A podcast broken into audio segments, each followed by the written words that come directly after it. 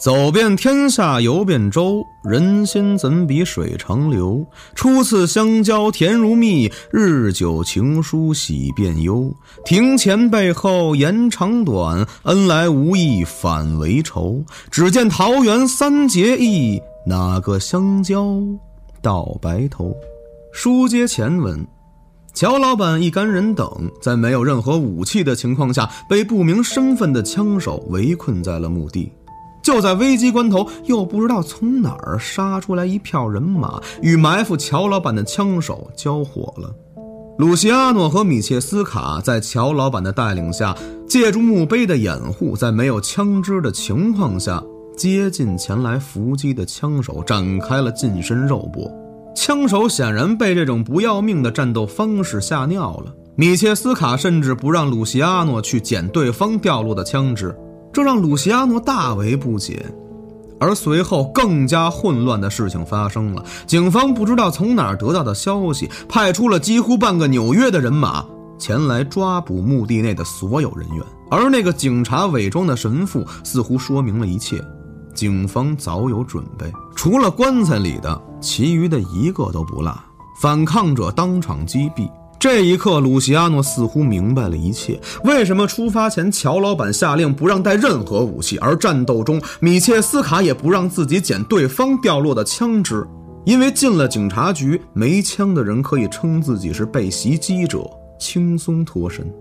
我早就怀疑春十三与警方有交易，否则无论警方知不知道她是个妓女，都不会轻易释放一个没有身份的黄种女孩。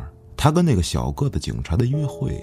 也有人告诉了我，但我确实没想到警方会出现在雷泽洛夫的葬礼上。毕竟他们不会再次找到任何可以逮捕我们的证据。但我请来的爱尔兰帮派就要倒霉了，真该死！我猜测马兰扎诺的手下一定会有所行动。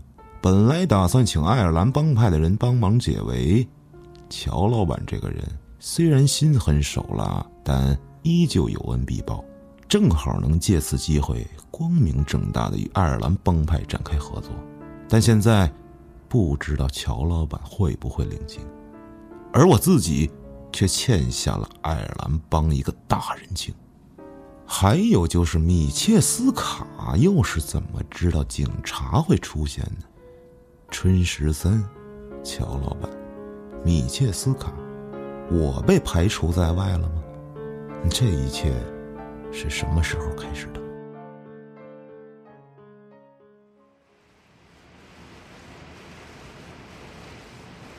窗外的雨还在下着，今年的纽约似乎雨水特别丰富，就像上帝知道这座城市需要清洗一样。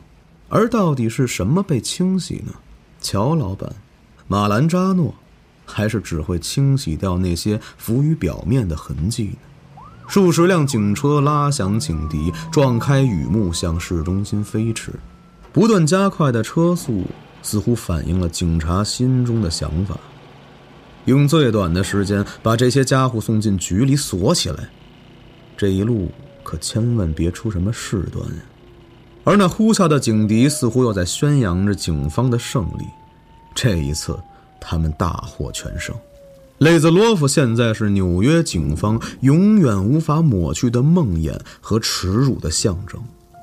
十多名警察在抓捕他的过程中牺牲，而最终也没能将他抓获或者击毙。但今天，在他的葬礼上，警方以零伤亡的代价逮捕了他的老板，一雪前耻。米切斯卡透过车窗向外望去。押送着鲁西阿诺的警车从他身边驶过，二人隔窗对望，然后瞬间擦身而过。别他妈到处乱看，老狐狸，你没有机会。这个车速，如果你跳下去，不会马上摔死，但会让你浑身的骨头碎得像被踩过的薯片儿后面的车不会停下，他们会一辆一辆的从你身上压过去。知道他们为什么不停车吗？并不是担心停下车会给那些混蛋逃跑的机会，而是他们早就想碾碎你这个畜生了。米切斯卡略带怜悯地看了看皮洛西，人们总在遇到无法战胜的人时，才会变得失去理智。皮洛西掏出枪顶住了米切斯卡的脑袋，你现在是我的阶下囚，我可以随便编个借口，然后向你开枪。哦，上一次也是这样，但很遗憾，我们又见面了。可怜的孩子，闭嘴！我不是孩子，我现在就打烂你这个畜生的脑袋！车上的其他同事制止了皮洛西，并声称他这么做不但是给自己找麻烦，也是给全车人找麻烦，更是会让杜威很为难。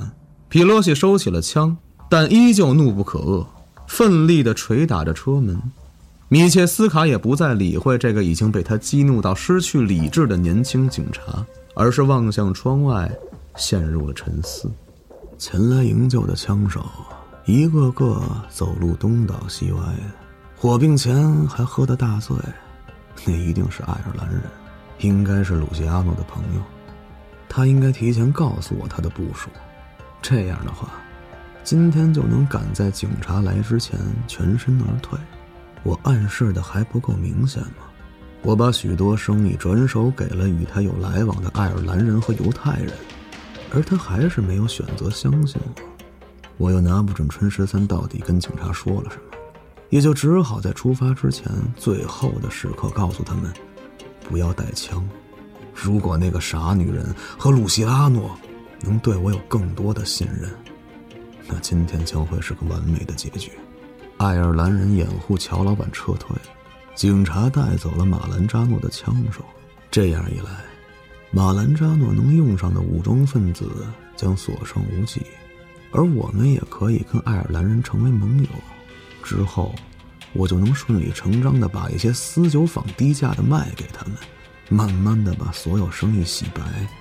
警方如果持续打击非法经营，那能让他们打击的也只有马兰扎诺了。最糟糕的还不止这些。乔老板点出了鲁西阿诺和春十三都有所谓朋友会来，证明他早就知道即将会发生什么。而到底是谁告诉他的呢？我没告诉乔老板他们会有安排，但如果这两个人背着我，告诉了乔老板他们的朋友会来，而我又因我对即将发生的事情的猜测，不让乔老板带枪，乔老板会以为我什么都知道，但却刻意向他隐瞒。而其他两个人却没有隐瞒他任何事儿，那我就是那个最不值得信任的人。另一种可能同样可怕，鲁西阿诺和春十三确实什么都没对乔老板说，但因为我说服了乔老板同意不让带枪的安排，他们俩会以为我向乔老板告发了他们。唉，一切并没有按照计划进行。我真的是一个很难让人相信的人。押送米切斯卡的警车冲过一片低洼，车轮卷起泥水，拍向后面警车的挡风玻璃。后车内开车的警察骂了一句脏话，随后加速冲过低洼处，更多的泥水又拍向了他们后面的警车。几个警察向后望去，然后哈哈大笑起来。他们转过头时，还不忘上下打量坐在后面的春十三。此时的春十三头发凌乱，丝袜也在战斗中因剐蹭而残破不堪，雨水早已浸透了他的全身，旗袍紧贴在他身上，凸显了他东方人特有的曲线。他抱紧双臂，瑟瑟发抖。然而他目光平静，与他对视的警察都觉得他的眼睛像深不见底的潭水，无法窥探。他只是平静地看着警察的双眼，直到警察收起笑容，转过头望向前方。几名警察还在讨论这个女孩是否能听懂英语，想用下流的语言试探一下。这时，女孩突然开口说道：“是不是黄种人必须像你们想象的一样无知和愚蠢，才能满足你们自以为是的优越感？”一个警察怒吼道：“闭嘴，婊子！”哼，好熟悉的用语。嫖客不想给钱的时候都会这么说，这是我学会的第一句英文。当时我还以为是“美国万岁”的意思。一时间，车内的空气凝固了。春十三并不想跟他们纠缠，因为他脑子实在乱得很。米切斯卡、鲁西阿诺、乔老板，这些人哪怕只是对我有一点点怀疑，也会要了我的命。很显然，米切斯卡知道警察会来，因为我暗示过他。我知道这很冒险，可能会让我送命，但我只有这一个选择，我要保证乔老板活下去。我暗示米切斯卡，警方会在葬礼当天出现。果然一切很顺利，米切斯卡诱使马兰扎诺的手下前来，而我们一行人没有任何武器。警方会在第一声枪响后出现，立刻控制场面。但真没预料到会有另一支人马出现。显然，鲁西阿诺有援军这件事，米切斯卡也知道，甚至乔老板也对援军的事情一清二楚。还有对我与警察有联系的事情，他一定也知道，因为他不止一次意味深长地提到过“你们的朋友”这句话。但从几个人当时的反应来看，米切斯卡和鲁西阿诺都觉得乔老板不应该知道所有的事情。从我毫发无损地离开警察局之后，乔老板、米切斯卡。鲁奇阿诺就都该知道我有问题，那我为什么还能活到今天呢？哼，不可能，不可能是乔老板舍不得杀我，随便吧，我只是想让你活下去，我的老板，就像你在布鲁克林遇到我时的想法一样。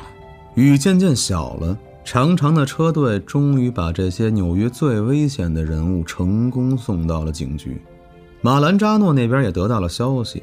乔老板、鲁西阿诺、米切斯卡都毫发无损。这时的他在城堡里大发雷霆。这个原本自己看不上眼的低贱之人，在火并中血洗了自己的手下，还潜入了自己的家，绑架了自己，差一点就成功了。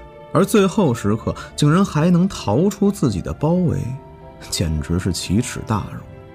随后的较量里，自己也没占到丝毫的便宜。而这一次，自己出动了几乎所有会用枪的人，只留下了少量警卫保护自己的安全。万万没想到，乔老板居然借助警方的力量团灭了自己的手下，他的手下都将会被送到监狱，而他又不能派出律师团队为所有武装分子辩护，因为这正是警方愿意看到的。他们可以揪住这件事，怀疑自己是幕后主使。无论警方最后能掌握多少证据，这个时期给警方留下小辫子，终究是件很麻烦的事情。而警察局里，审问也开始了。杜威推开了审讯室的大门，看着坐在桌子前的乔老板，两个人对视了很久。杜威坐到了对面。你这个人不怎么爱说话，我只是不怎么爱说废话。好吧，例行公事。你有权保持沉默，但你说的每一句话都会成为呈堂证供。又他妈是一句废话！警察的录用标准就是看谁废话多嘛。乔，朱塞佩，人称乔老板，曾因负伤被中国人救治收留，而得了个中国人的外号。你在纽约很有名气，贩卖私酒、枪支、黄色产业、博彩、暗杀、组织暴力活动，还有什么我不知道的吗？我有名，这很正常。毕竟，整个纽约像我这么英俊的人确实他妈不多。大家都了解我，守法商人，热心慈善，提供了大量的就业机会，挽救了纽约经济。你还想知道什么？我竞选市长的事情呢？要不要他妈投我一票？真如你所说的话，今天你就不会坐在这里。你知道我刚才说的那些罪行能判你多少年吗？那诽谤。又会判多少年呢？我只知道，我这么英俊的一个男人，就因为参加了我朋友葬礼时有人朝我开枪，就被你们带到这里。还有王法吗？还有法律吗？你安葬的那个暴徒杀害了十六名警察，就因为他，孩子失去了父亲，妻子失去了丈夫，他们在守卫这座城市，而你和你肮脏的组织残忍地杀害了他们。那你去逮捕他呀！或者给他的尸体判个两百年徒刑。如果你们警察找不到尸体，我可以花钱雇人。没人告诉过你们别去招惹俄国人吗？你们是自寻死路。这一切都是你指使的。我在我朋友的墓碑前被人开枪射击，而你和你的手下又做了什么呢？为什么不开枪打死那些持枪者？而对一个守法商人大呼小叫，你在这里虚张声势，假装像个硬汉一样，难道就是为了掩盖你男性荷尔蒙不足的事实吗？我们已经掌握了你涉黄的证据，马上就能把你送进去，然后慢慢查清楚你所做的一切。只要你的大屁股离开你的宝座，就会立刻有人想坐上去。到时候不用我费事儿，那些想扳倒你的人就会源源不断的把证据送到我手里。你们的法律真是个可笑的东西。花钱跟女人睡觉违法，但只要给足钱让女人只跟我一个人睡觉，却他妈是合法的。没有什么谈不拢的生意，只要你给他合适的价格。这是资本家的国家，没有法律，一切都他妈是交易。你的外号不是个中国人吗？中国有句话，自大一点念个臭。你的自大会害死你的。我的死不正是你想看到的吗？我今天说的废话太多了。我和我的人都没带枪，我还有十几个小时就要离开这里，你的时间不多了。而我离开之后，会随时关注你怎么处理那些持枪的人。告诉你，我根本不在乎你的死活，我在乎的只有法律。法律会给你审判与惩罚，这是你伤害这座城市必须付出的代价。乔老板闭上双眼，不再说话，还打了个哈欠。另外一间审讯室里，皮洛西看着春十三，嘴角微微抽搐，而春十三面无表情地望着皮洛西。你又一次骗了我。你和你的同事是看完球赛才来的吗？我差点被打成筛子。你说那头肥猪会有行动，但你又一次利用了警察去保护它。不，不是保护，这次更过分，是营救。你不是一直对我说，针对的不是乔老板一个人，而是纽约所有的黑帮吗？马兰扎诺的枪手就在隔壁的审讯室里，去撬他们的嘴啊！你知道我是怎么想的？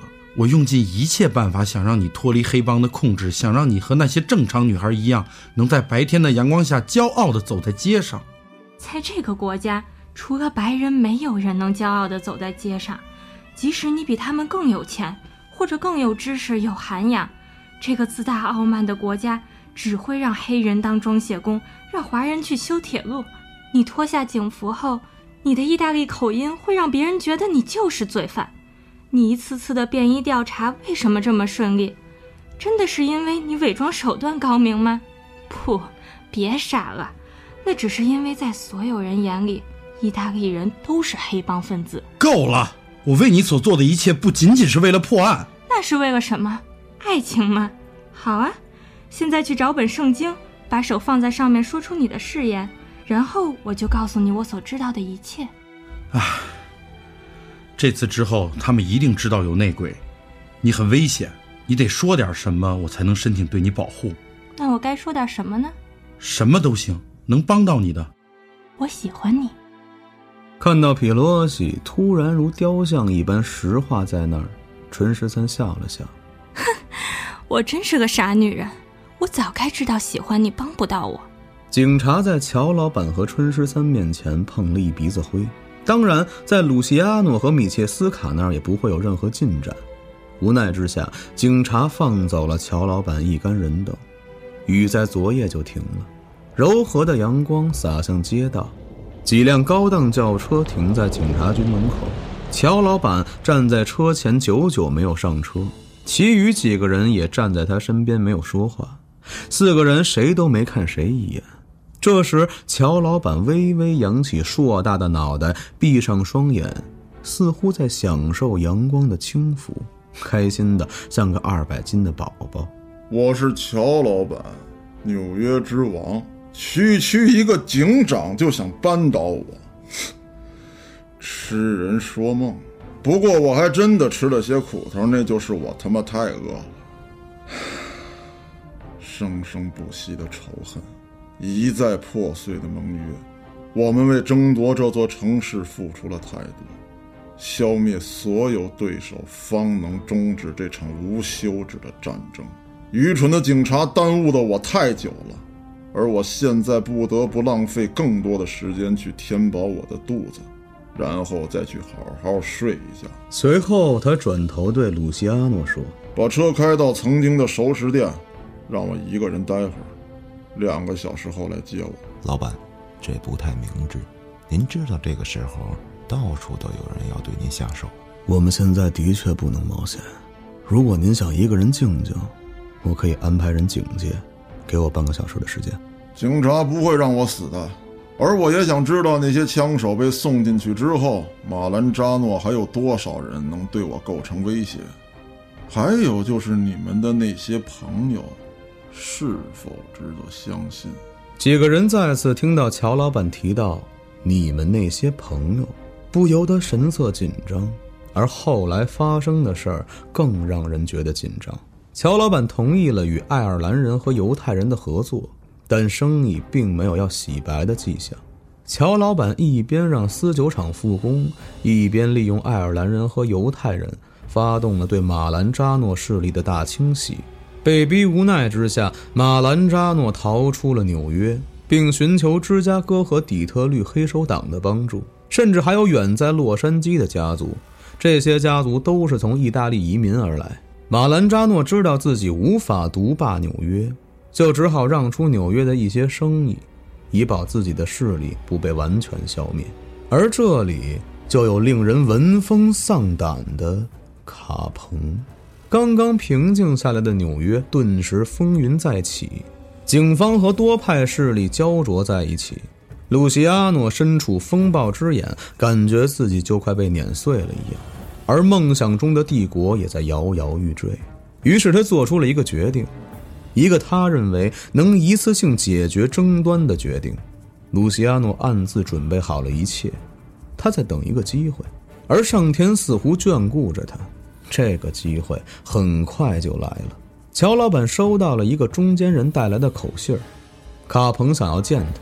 美国其他地区的黑手党在这几个月内不断的涌入纽约，派来的大部分人都是武装分子，只有卡彭带了少量的亲信亲自到了纽约。而在这几个月的行动中，一向爱好暴力的卡彭却像在度假一样，高调的出现在各大娱乐场所结识名媛，所有的举动一反常态。乔老板深知这个人跟自己一样，奉行着能动手尽量不逼逼的原则。如果这两个人正面交锋，那一定是一次你死我活的对决，不会有第二回合。卡彭在信中写道：“我从不憎恨我的敌人，这样会让我失去判断力，而你却犯下了这个致命的错误。你始终不是个商人，又失去了暴徒本该有的无所牵挂。”但我对你仍抱有敬意。现在有一个陷阱，但我会给你一个你无法拒绝的提议。在乔老板的逼问下，中间人透露说，卡彭控制了马兰扎诺，而其他城市的黑手党还不知道这一消息。卡彭在选择一个最好的买家，赎回马兰扎诺的性命，或者是买走他的尸体。米切斯卡和鲁西阿诺虽然都知道与卡彭会面绝对是一个陷阱，因为无论背后有什么阴谋，光是卡彭这个名字就足够危险了。但值得一去。相约的地点是离市政府大楼不远的一家高档餐厅。卡彭选择在这里，当然有他特殊的意图。纽约是乔老板的地盘。所以，为了防止他包围交易地点而选择了这家餐厅。纵使乔老板这样的人，也不会带着武装分子在离市政府这么近的地方集结。米切斯卡做了周密的计划，届时他带着武装人员在距离交易地点三公里的地方堵住了所有街区的路口。鲁西阿诺则提前潜入了餐厅，了解到了所有地形。并预定了一张桌子，在桌子下面藏好了武器。时间很快到了交易日期，乔老板和鲁西阿诺一身西装地走进了餐厅。门童是个犹太年轻人，在开门的一瞬间，鲁西阿诺把小费和一张纸条塞进了门童的上衣口袋，把车停好，再擦干净。等他们二人走进餐厅之后，门童打开了那张美元。然后望向乔老板的背影，嘴角微微翘起。乔老板来到鲁西阿诺提前定好的位置坐下，环顾四周，衣着华丽的男女谈笑风生。服务员在钢琴师所弹奏音乐的衬托下走起路来，似乎都像在跳舞。在一个不起眼的角落里，一个人安静地坐在那里用餐，而身后站着三名高大的男子。乍看上去似乎是保镖在保护老板，但这瞒不住黑帮分子。显然，这三个人是在看管这位老板，而通过这位老板的表情和极度不自然的用餐动作。能够判断出来，这不是在做戏，而那位被看管的老板就是马兰扎诺。乔老板只是用眼睛扫了一下，就把目光收回到了菜单上。鲁西亚诺漫无目的的四处张望，似乎是在寻找服务员，一边招手一边不看着乔老板，轻轻地说道：“至少有三拨人，总人数不好说，看不出带着武器。”话音未落，服务员走了过来。询问他们想吃点什么，就在这个时候，门口传来了碰撞声。二人抬眼看了过去，原来是他们的车在餐厅门口被撞到了。接着，后面的车下来几个人，把开车的门童从车里拽了出来，开始毒打。鲁西亚诺看向了乔老板，乔老板并没有抬头，于是鲁西亚诺恶狠狠地望着门外走了出去，没说几句。后面车上的人居然抬手打了鲁西亚诺，于是几个人扭打在了一起。乔老板看了一眼，并没有起身。可就在这时，又是砰的一声，所有人都向外张望。乔老板的车冒烟了，发动机盖弹起，不知道是什么东西崩了出来，似乎砸中了鲁西阿诺。接着，汽车起火了。鲁西阿诺神志不清地蹲在地上，和他打架的人已经跑了，而餐厅内的人也吓坏了，开始从后门慌乱地逃窜。这时，马兰扎诺也被保镖一样的人架起来，不情愿地离开了餐厅，而钢琴还在响着悠扬的琴声。伴随着慌乱的场面，这一切显得无比滑稽。乔老板摸出了桌子下面的手枪，看了看马兰扎诺逃跑的方向，又看了看鲁西亚诺，咬了咬牙，跑向了鲁西亚诺。可就在他刚刚路过钢琴的时候，那个钢琴师突然站起来，一刀扎向了乔老板的肚子，接着拔出了刀，向后厨跑去。乔老板忍着剧痛追进了后厨，所有人都惊呆了。乔老板抢下一个厨师的围裙和毛巾，包扎着自己。这时，一个厨师模样打扮的人悄悄地走了过来。乔老板突然从腰间抽出了张西川的剃肉刀，划开了那个人的脖子。厨房内的其他人大吼一声，逃走了。这时，前厅外面也传来了汽车的爆炸声。乔老板站起身来，顺手从餐桌上抄起一个红肠，放进嘴里嚼了起来。又灌了一大口做菜用的白兰地，这帮该死的厨子，居然还藏酒！乔老板跌跌撞撞地从厨房的后面跑到了小胡同里，阴影处走出两个人，手里拿着匕首。乔老板现在管不了许多，立刻抽出鲁西亚诺藏在餐桌下面的手枪，扣动了扳机，但没有子弹。这一刻，乔老板什么都明白了。他把剃肉刀攥在手里，另一只手扶着垃圾桶。等两个人走近的时候，他抡出了垃圾桶，砸向了一名杀手，而自己手握尖刀，冲向了另一位杀手。三个人在狭窄的胡同里扭打了起来。乔老板虽然带伤，但战斗力依然惊人，受了点轻伤，解决掉了两个杀手。但剧烈的打斗让他的腹部出血更加严重了。如果不是那厚厚的脂肪，刚才钢琴师的那一刀早就扎穿了他的脾脏。即便如此，此刻的鲜血也已经浸透了毛巾和围裙。乔老板扶着墙向米切斯卡的埋伏点撤退，可刚走不远，一个强壮的秃头手持撬棍拦住了乔老板的去路。见面之后，不由分说，举棍就砸。乔老板猛地向前撞去，撬棍砸中了他的肩膀，而他的野蛮冲撞也把壮汉顶了一个跟头。壮汉很快站了起来，继续挥舞着撬棍。乔老板捡起地上的垃圾桶盖子进行抵挡，一下又一下疯狂的敲击，让桶盖变形，接着破损，在最后猛烈一击之下，残破不堪的桶盖被打飞了。乔老板抽刀还击，在壮汉胸口划开了一道口子，接着壮汉一脚踹在乔老板腹部的伤口上，乔老板发出了痛苦的嚎叫，摔倒在地。壮汉捂着胸口，这道伤口很长，但不深。壮汉怒吼着，拿起撬棍向乔老板冲了过来，而乔老板此时也跌跌撞撞地支撑着身子站了起来，手里握紧了残碎的垃圾桶盖子，准备最后的殊死一搏。就在这时，半空中突然划出一道优美的火光，接着一个玻璃瓶砸中了壮汉，瞬间火焰遍布了壮汉的全身。壮汉扔掉撬棍，开始满地打滚。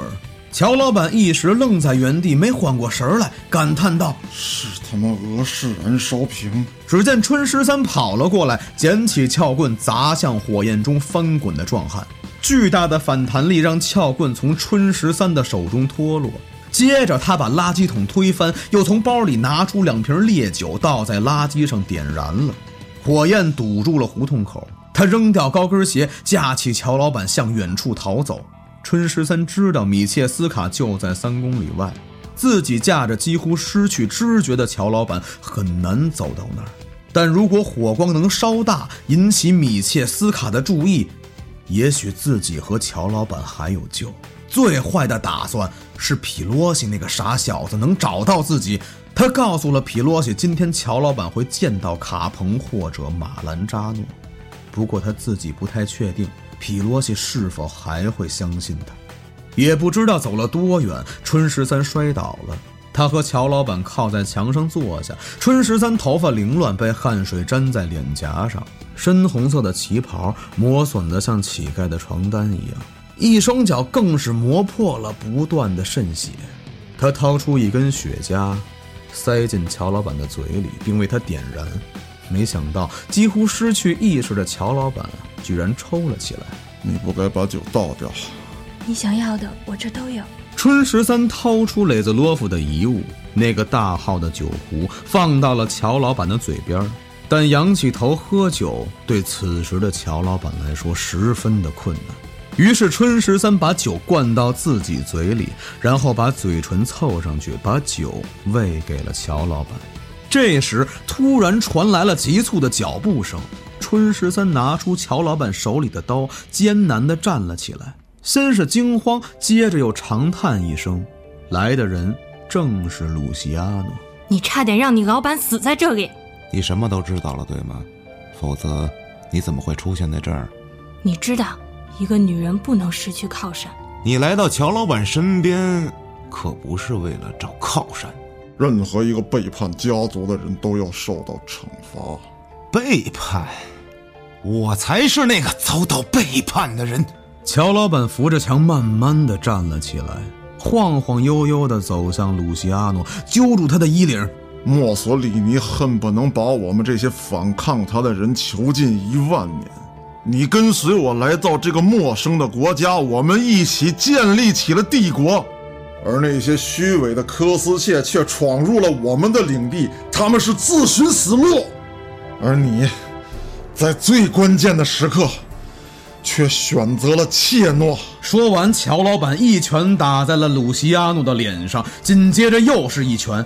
鲁西亚诺躲开了第二拳，一个勾拳打中了乔老板的下巴。乔老板倒退数步，撞到了墙上，靠着墙的支撑没有倒下。我为了家族杀戮，我我为他流血，而你的内心的仇恨会毁了他，迟早有一天。你会毁了这一切。我想要的，不过是我们曾经憧憬的那个帝国，那个家族。你的疯狂，背叛了你曾经对我许下的承诺。说完，鲁西亚诺慢慢的举起了手枪。乔老板用力蹬墙，一个野蛮冲撞，顶飞了鲁西亚诺，自己也摔倒在了地上，鲜血。已经染红了他的裤子。我没有族人，而这场战争也没有无辜的人。你所做的一切，都是你自己的选择，就像你日后的一切，也都是因为今天的选择。一边说，乔老板一边奋力的想要站起来。春十三过去扶住了乔老板，但他瘦小的身体支撑不了多久，就像他不可能永远支撑着这个局面一样。退后！你个卑鄙小人！你的老板是纽约之王，他不会死在这里。时代变了，他是纽约之王，但这里不再是那个纽约了。鲁西阿诺把枪扔给了乔老板。我会给你最后的尊严。没人能杀死乔老板，只有你自己。春十三捡起枪，对准了鲁西阿诺。乔老板慢慢的按下了他的手，对鲁西阿诺说道：“ 一个教父必须踩着另一个教父的尸体，才能走向王座，而教父……”也只能被另一个教父杀死，这就是我的尊严，也是你的必经之路。别让家族就此消亡。不远处的米切斯卡听到了一声枪响，迟疑了一会儿，没有再听到任何声音。又过了一会儿，他看到鲁西阿诺一瘸一拐地走了过来。鲁西阿诺站在米切斯卡的面前，说道：“你会相信我接下来对你说的一切吗？什么都别告诉我，问问你的内心，是否该相信我，我的朋友。”两个人对望了一会儿，鲁西阿诺掏出了烟，递给了米切斯卡，两个人坐进了车里。几天之后的一场大雨再次冲刷了这座城市。雷兹洛夫的墓碑前，几个中国工人挖开了坟墓，却在要打开棺材时显得十分犹豫，看向了一直伫立在雨中的春十三。春姐，真要这么干吗？打开吧，里面是空的，把我的老板好好安葬。埋完这胖子，您可得跟我们回去啊！秋姐已经说好多次，让您赶紧离开纽约，这事儿已经完了。还在芝加哥等您呢。叫他老板。劳工害怕的缩回头，继续干活。当棺材翘起来的时候，棺材里的东西让春十三大为震惊。接着，他开始微微发笑，随后大笑起来。除了棺材里的东西让他大笑之外，还因为棺材里刻着一句话：“告诉我的朋友，这里发生了什么。”